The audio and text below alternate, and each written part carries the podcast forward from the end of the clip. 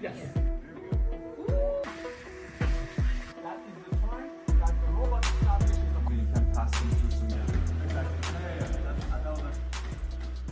So klingt es, wenn Studierende gemeinsam mit Forschenden eine Universität planen. Willkommen bei einer neuen Folge des Upper Science Podcasts Nerds mit Auftrag. Mein Name ist Stefan Thaler und diesmal spreche ich mit Stefanie Lindstedt, der Gründungspräsidentin der neuen Digitaluniversität in Linz. Österreich bekommt nach vielen Jahren wieder eine neue öffentliche Universität. Mit der derzeit noch unter der Bezeichnung Institute of Digital Sciences Austria laufenden Einrichtung soll ein Ort der interdisziplinären Grundlagenforschung zum Thema Digitalisierung entstehen. Als Konkurrenz zu den technischen Unis versteht man sich ausdrücklich nicht. Nach einem eher ruckeligen Start mit Rücktritten, Enthaltungen bei Abstimmungen und einer Aufsichtsbeschwerde an das Ministerium scheint man nun in ruhigeren Fahrwassern angekommen zu sein. Zum Start des Unibetriebs habe ich mich mit Gründungspräsidentin Stefanie Lindstedt über neue Arten des Lernens, Absolventen als Gestalter des digitalen Wandels und inspirierende WG-Gemeinschaften unterhalten. Viel Spaß mit der neuen Folge. Nerds mit Auftrag. Der Wissenschaftspodcast von Upper Science.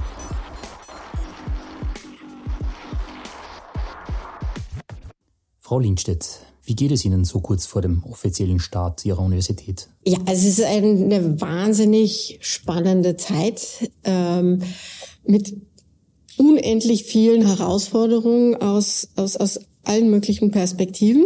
Ähm, ich empfinde es aber auch so, dass für mich jetzt beruflich da ganz viele Stränge zusammenkommen, äh, die ähm, meine Karriere bestimmt haben. Ja, also ich habe äh, ja einerseits eine sehr meine meine Forschung selber befasst sich eben mit äh, wie man mit digitalen Technologien das Lernen unterstützen kann. Und zwar nicht unbedingt in der Lehre, sondern wirklich aus der Lernerperspektive. Ähm, und also ich glaube, das ist ein Thema, was hier natürlich ganz ähm, wichtig in der Universität ähm, Einzug äh, nehmen wird, weil wir uns natürlich überlegen müssen, wie äh, wie wollen wir in dieser Universität äh, lernen und gemeinsam äh, lernen und ähm, ja, also das ist einer der Stränge. Das andere Strang ist, dass ich eben ja doch schon sehr stark immer mit digitaler Transformation ähm, äh, gearbeitet habe im Kontext vom, vom No Center, wo wir ganz viele Unternehmen und Organisationen begleitet haben, wie ähm, sie eben mit der, den neuen Technologien, mit der Datenperspektive, mit künstlicher Intelligenz ähm, umgehen und wie das wirklich ihr gesamtes Geschäftsmodell äh, äh, und die, das Selbstverständnis der Organisation äh, eigentlich verändert hat. Ja, und jetzt ähm, haben wir ja den Auftrag, eine Universität zu sein, die genau Gestalter und Gestalterinnen der digitalen Transformation ausbildet. Und ähm, also für mich kommen da ganz, ganz viele unterschiedliche Bereiche zusammen, äh, in denen ich viele Jahre gearbeitet habe. Und deswegen glaube ich, dass ich da eine gute ähm, Grundlage, gute Voraussetzung habe, aber trotzdem ist es natürlich unheimlich viel ähm, und auch vor allen Dingen unheimlich viel zur gleichen Zeit. Und da müssen wir vielleicht auch noch mal vergleichen mit ähm, anderen Universitäten, die in den letzten Jahren ähm, so neu gegründet worden sind, wie zum Beispiel die TU Nürnberg. Ähm, da sind die ganzen Zeitabläufe vollständig äh, ähm, anders. Ja, also da gab es äh, äh, im Vorhinein äh, drei Jahre Konzeptphase. Äh, dann gab es einen Aufbau des Verwaltungsapparats von ein bis zwei Jahren. Und erst dann gab es überhaupt einen Präsidenten. Äh, auch beim äh, ISTA in Klosterneuburg war es auch so, da hatte man eine drei, auch zwei oder dreijährige Vorlaufzeit, äh, dann die Verwaltung aufbaut, dann erst den Präsidenten. Und bei uns ist es jetzt genau umgekehrt, ja. Also bei mir gab es jetzt mich zuallererst, äh, ohne jegliche Verwaltung, äh, ohne jegliche Sekretariat. Und ähm, ja, und auch diese, diese Vorbereitungszeit eigentlich äh, nur in einem sehr kurzen Rahmen. Ja, und deswegen äh, müssen wir jetzt schauen, dass, dass die Herausforderungen, die da an uns heruntergetragen werden, ähm, äh, ja, gut übernehmen und aufsetzen, äh, aber äh, immer mit dem Gesichtspunkt, äh, ja, Quality before Speed. Mhm. Was ist in diesen ersten sechs Monaten seit äh, Ihrer Ernennung zur Gründungsrektorin passiert? Naja, ich bin ja erst seit 15. Juli überhaupt wirklich im Amt. Äh, vorher äh, gab es zwar die Benennung, aber dann gab es ja diese Streitigkeiten. Ähm, also in der Zeit äh, ist natürlich äh, hatte ich keine Möglichkeiten, irgendwelche Schritte zu setzen. Also erst seit dem 15. Juli bin ich im Amt. Ähm, äh, ja, und die Dinge, die jetzt passiert sind, ist vorwiegend erst einmal Aufbau der Verwaltung. Äh, wir fangen am Montag, kommt unsere Chief Operations Officer ähm, und drei weitere Bürodamen, äh, zusätzlich zu den zwei Personen, die ich im Moment jetzt äh, schon habe. Und damit wird jetzt die äh, Verwaltung weiter aufgebaut. Wir haben ein Konto, wir können Rechnungen zahlen, wir haben äh, ähm, äh, Vier-Augen-Prinzip, äh, solche mehr wirklich rudimentären äh, Dinge. Und was ja aber gleichzeitig passiert ist, war auch das Founding Lab äh, mit der Ars Electronica zusammen, wo wir ja äh, angefangen haben mit den in dem Fall mit den Studierenden und den WissenschaftlerInnen ähm, daran zu arbeiten, wie diese neue Universität aussehen könnte. Einerseits, was sie lehren könnte und wie äh, diese Lehre sein sollte. Zum Auftakt des Founding Labs, einer Kooperation mit Ars Electronica, haben 20 internationale Fellows mit 75 Studierenden aus 43 Ländern zusammengearbeitet. Unterteilt in sechs Gruppen wurden im Rahmen von Workshops, Interventionen im öffentlichen Raum und Projekten Themen wie New Materials, Creative Robotics und Biotech and Arts erforscht. Also da geht es noch nicht um den Studienplan, um den Lehrplan, sondern es geht erst einmal darum, für was sollte eine solche Universität stehen? Was wozu brauchen wir eine, eigentlich Universitäten im 21. Jahrhundert, wenn man sich alles auch online besorgen kann? Welche Rolle spielt eine Universität dabei? Und ähm, ähm, und dann, wie sollte die Universität funktionieren? Also das ist, wir sind dort noch lange von den Lehrplänen weg. Ja? Also das ist schon noch ein Vorschritt. Und also was ich extrem spannend fand als äh, Rückmeldung von den Studierenden, ähm, ist, dass die junge Generation doch sehr stark ähm, also vielleicht sich bedroht fühlt, ist vielleicht das falsche Wort, aber dass, dass sie sich fragen, welche Rolle spielt der Mensch jetzt noch äh, in der Zeiten von künstlicher Intelligenz?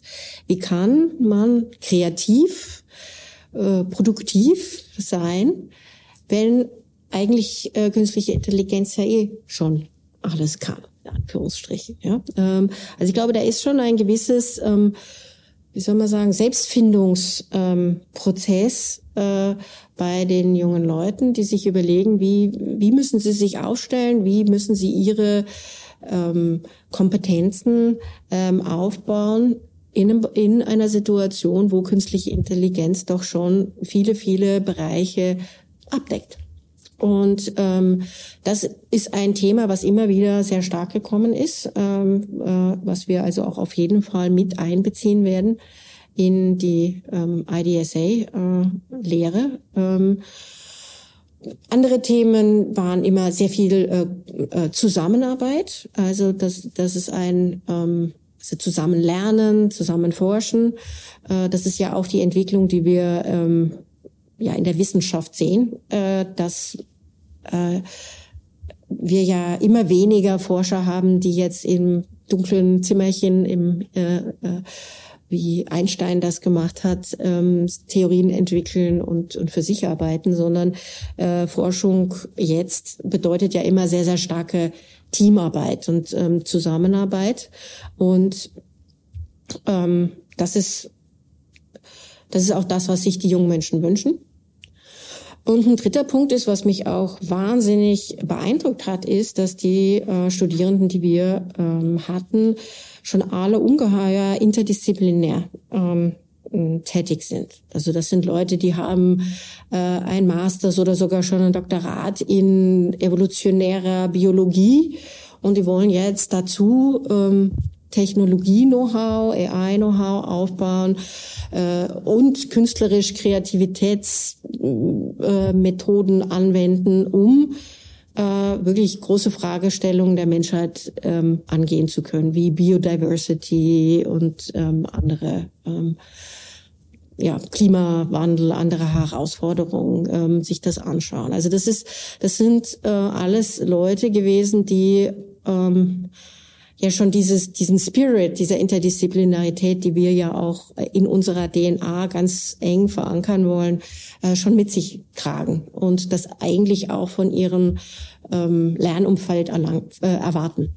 Ähm, Gibt es auch schon konkrete Pläne oder ist das mal eine, eine lose Sammlung an Vorschlägen, wie das Lernen und Lehren der Zukunft aussehen soll? Das ist jetzt erstmal eine ähm, mehr oder weniger lose Sammlung. Also ich, ich rede ja immer von unseren vier Eckpunkten, die das IDSE haben wird. Das ist eben diese Interdisziplinarität, dann diese missionsorientierten Studiengänge, wo wir wirklich sagen, da geht es eben um äh, große Fragestellungen, also jetzt nicht kleinteilige Forschung, sondern wirklich große Fragestellungen, die angelehnt an die SDGs zum Beispiel äh, ähm, äh, äh, wo es darum geht, gesamte Ökosysteme systemisch zu durchdenken und zu transformieren. Ähm, dann die äh, projektorientierte Lehre ähm, und äh, die sehr starke technologieunterstützte Lehre und Forschung. Mhm. Wie geht's jetzt weiter? Ja, das äh, Vorsemester ähm, startet äh, jetzt Anfang Oktober. Ähm, das erste Kapitel befasst sich mit Infrastrukturen, also Dateninfrastruktur, KI-Infrastruktur. Was heißt das eigentlich? Was ähm, welche Materialien, welche, welche Voraussetzungen müssen überhaupt erstmal erfüllt sein, bevor ich überhaupt eine KI überhaupt zum Laufen bekomme.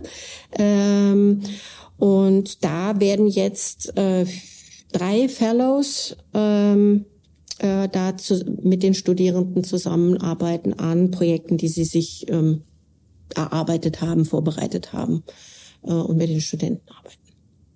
Und jetzt gibt's dann insgesamt, äh, haben wir sechs Kapitel, bis äh, das letzte Kapitel ist im Januar 2024 dann und da, dann ist dann auch die Abschlusszeremonie dem Semester drauf? Wie geht's da weiter?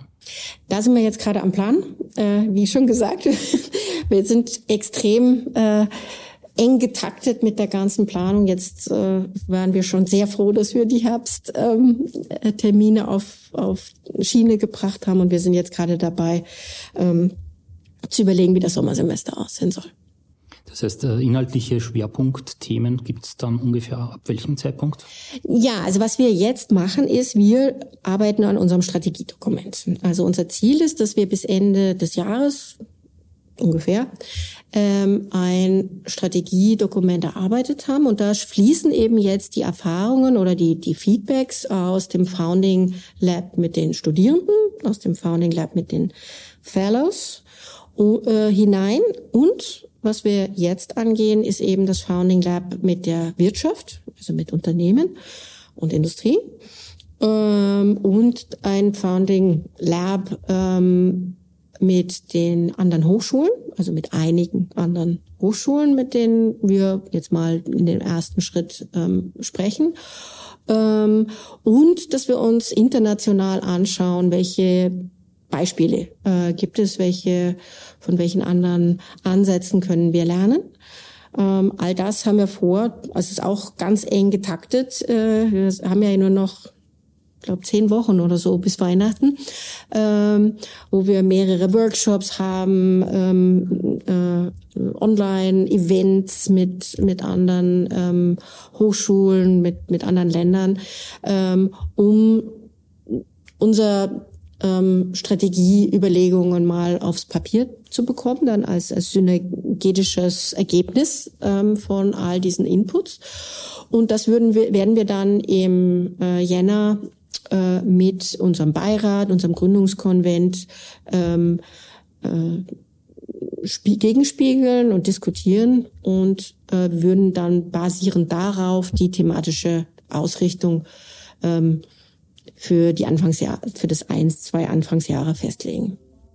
Im Herbstsemester 2024 soll der Startschuss für das erste Doktoratstudium fallen. Ein Jahr später folgt ein Masterstudium. Herausfordernd dürfte die rechtzeitige Besetzung der Professuren werden. Bis zum Jahr 2027 will man jedenfalls auf bis zu 400 Studierende und 30 Professorinnen und Professoren kommen.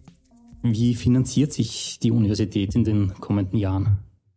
Es gibt eine sogenannte ähm, eine Vereinbarung zwischen dem Land Oberösterreich und ähm, der Bundesregierung, eine sogenannte Paragraph 15a Vereinbarung, in der eben festgelegt ist, ähm, wie viel Geld fließt ähm, vom Land und wie viel vom Bund äh, jährlich ähm, in das IDSA ähm, hinein. Und das sind die beiden ähm, Geldquellen, die wir jetzt mal äh, im Moment hauptsächlich haben.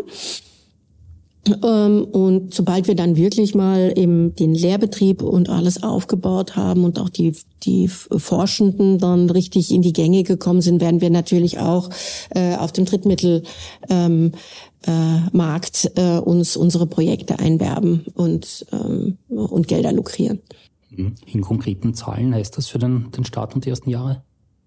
Ich glaube, jetzt für das Jahr 2024 ähm, stehen grob 20, 25 Millionen ähm, zur Verfügung ähm, für das IDSE und das wächst dann sukzessive ähm, bis zu 150 Millionen pro Jahr in 2036. Wo sehen Sie den Unterschied zu den technischen Universitäten? Warum sollten Studierende ähm, nach Linz kommen? Ja, unser Ziel ist es ja, Studierende anzusprechen, die jetzt mal im ersten Schritt äh, kein technisches Studium machen würden. Äh, wir, also als erstes haben wir jetzt mal Doktoranden, die wir suchen. Also das heißt, da werden wir Doktoranden aus den unterschiedlichsten, also äh, Leute mit einem Masters-Abschluss äh, aus den unterschiedlichsten Bereichen äh, aufnehmen, von der Soziologie, Psychologie, ähm, äh, Betriebswirtschaft, Ökonomie, ähm, aber aber natürlich auch technischen Studien, E-Technik, Maschinenbau und so weiter, ähm, die dann bei uns diese Zusatzausbildung ähm, im Bereich äh, künstliche Intelligenz ähm, äh, bekommen äh, und dann vor allen Dingen ähm, dahin ausgebildet werden, wie können kann ähm, die digitale Transformation großer systemischer Systeme funktionieren. Ja, also wir brauchen dort Vielleicht ein Beispiel. Äh, wir waren ja jetzt gerade mit dem Landeshauptmann ähm, in Amsterdam und äh, in Rotterdam und haben dort auch Europol besucht. Und äh, Europol ist ja die ähm, Behörde, die den Ermittlern und der Polizei in den Nationalstaaten zur Seite steht, ähm, um Kriminalität, die länderübergreifend, äh, also innerhalb der EU äh, passiert, ähm, zu bekämpfen.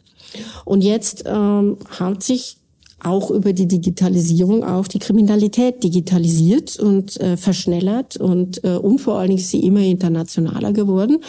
Äh, und das heißt, die ähm, Herausforderungen, vor denen die äh, Polizei in den jeweiligen Ländern steht, sind halt ähm, enorm äh, gewachsen.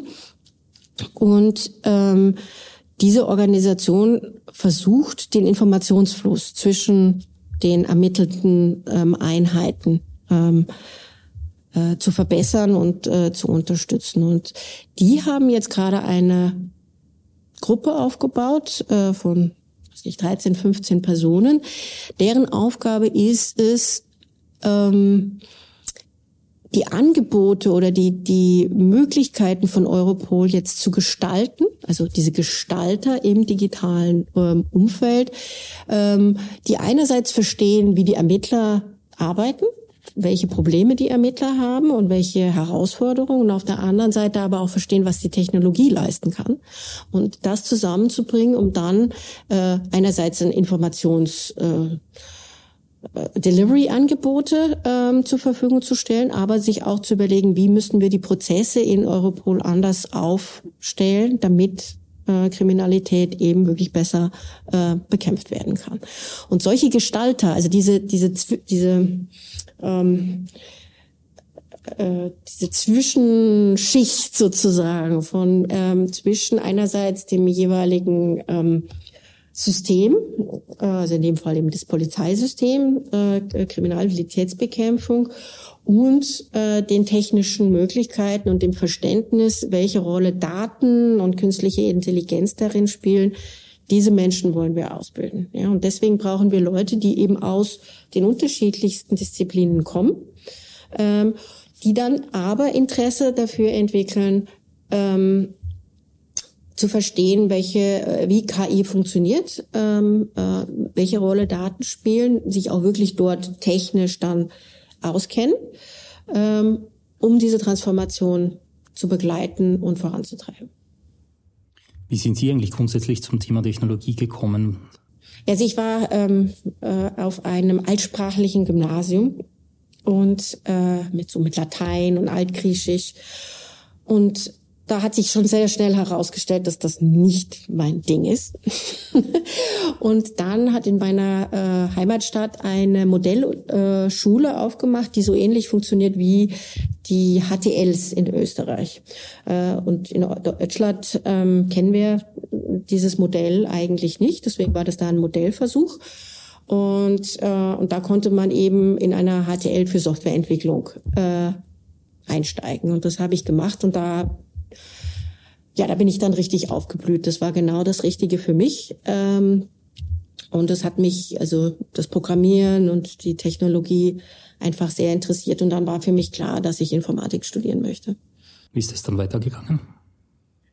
Ja, dann habe ich äh, an der TU Darmstadt äh, Informatik studiert und hatte dann ähm, das äh, Glück, einen ähm, sehr motivierenden Betriebssysteme-Professor zu haben, äh, der ähm, der mich dann ähm, unterstützt hat, dass ich mich äh, auf ein Stipendium äh, bewerbe vom Deutschen Akademischen Austauschdienst, äh, um nach äh, Amerika zu gehen. Und äh, dieses Stipendium habe ich dann auch gewonnen und dann bin ich nach äh, an die äh, University of Colorado at Boulder ähm, gekommen.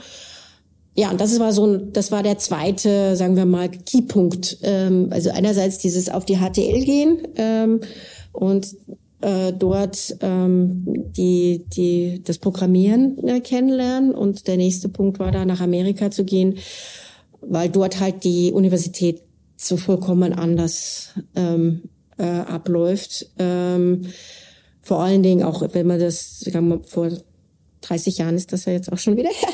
ähm, wenn man das dahin vergleicht, da war das äh, zumindest in Darmstadt auch alles noch extrem hierarchisch und äh, dort halt ganz anders. Und ähm, ja, und dort bin ich eben mit neuronalen Netzen und künstlicher Intelligenz und ähm, und ähm, Human-Computer Interaction in Kontakt gekommen und dann war mir klar, ähm, dass ich dort äh, studieren will und dann äh, habe ich es eben auch geschafft, mir dort eine Doktoratsstelle ähm, zu erkämpfen und äh, ja und habe dann dort promoviert und ähm, ja ich glaube dieses diese dieser Kulturwechsel nach Amerika hat für mich äh, unheimlich viel bewegt. Ähm, Ihr Weg zurück aus Amerika hat Sie ja über Graz geführt. Wie ist Ihr Karriereverlauf dort weitergegangen? Also in Graz äh, bin ich erst einmal dann zum Notcenter gegangen, habe dort eben dann die äh, Dinge, die ich in Amerika gelernt habe, angewendet auch für die Digitalisierung und von ähm, ja, Unternehmen. Also da war immer die Fragestellung, wie können wir diese ganzen digitalen, künstliche Intelligenz Themen in Unternehmen sinnvoll einsetzen? Wie können wir sie damit transformieren? Ähm, ja, und das habe ich äh, 22 Jahre lang gemacht. Erst als ähm, Bereichsleiterin äh, und dann später als Geschäftsführerin und habe dann ja auch noch das Institut für Interactive Systems und Data Science aufgebaut an der TU Graz. Sie sind ja erst seit kurzem in Linz und haben ein WG-Zimmer bezogen, wenn ich das richtig vernommen habe. Ja, mittlerweile habe ich eine eigene Wohnung, aber ja, die ersten drei Monate habe ich in der WG äh, gelebt mit drei äh, sehr charmanten Studier äh, Studentinnen. Äh, und ich muss gestehen, dass ich das eigentlich fast, also ich vermisse es. Ähm, äh, aber die Wohnung war leider etwas äh, an der lauten Straße und deswegen, ich brauche meinen, meine gute Nachtruhe, deswegen bin ich jetzt in einen etwas ruhigeren Bereich gezogen.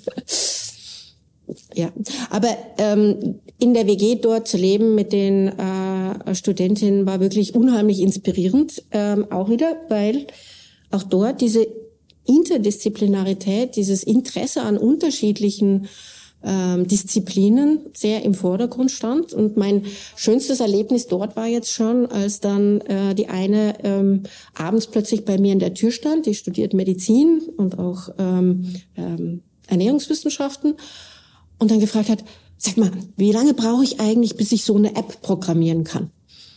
Ja, weil sie den Drang hat, eben diese Dinge, die sie da ähm, gelernt hat und, und erarbeitet, eben an die Bevölkerung zu bringen, ähm, als, als Hilfestellung, zum Beispiel, wenn man eben gewisse Krankheiten hat, wie man soll man sich da ernähren, ähm, und das gerne eben in Form von einer App machen wollen würde. Und das sind genau die Leute, die, die wir ansprechen wollen. Ja. Also sie wäre bestimmt nie auf die Idee gekommen, vor, vor ihrem Studium zu sagen, ich will jetzt unbedingt eine App programmieren.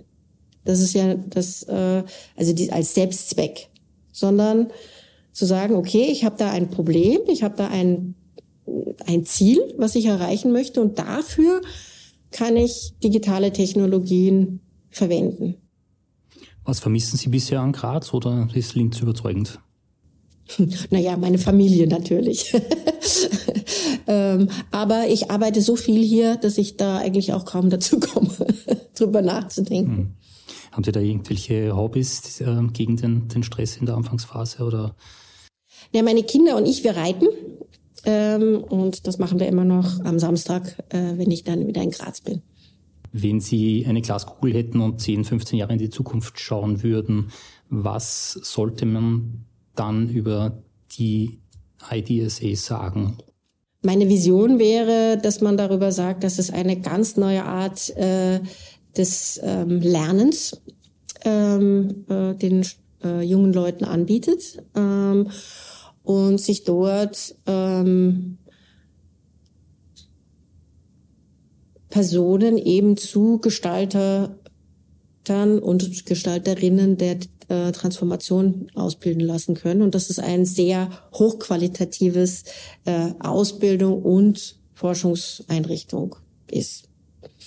Ähm, das wäre mein Ziel. Noch, und dass wir sehr äh, international sind. Ähm, also wir werden ja Studierende aus der ganzen Welt ansprechen äh, und äh, je nach Linz holen. Das Anstreben wäre natürlich auch, dass viele von denen hier bleiben äh, und wir ihnen hier eine ähm, äh, ja, schöne Umgebung und, und gute Arbeitsplätze ähm, bieten können. Frau Lindstedt, herzlichen Dank für das Gespräch. Vielen Dank für Ihr Interesse. Danke. Wenn nach Jahrzehnten erstmals wieder eine öffentliche Universität gegründet wird, ist das natürlich etwas Besonderes. Ebenso ungewöhnlich wie der Gründungsprozess scheint auch der Ansatz der unbedingten Interdisziplinarität, zumindest in Österreich. Die kommenden Jahre werden zeigen, ob das Experiment glückt. Bis zum nächsten Mal bei Nerds mit Auftrag.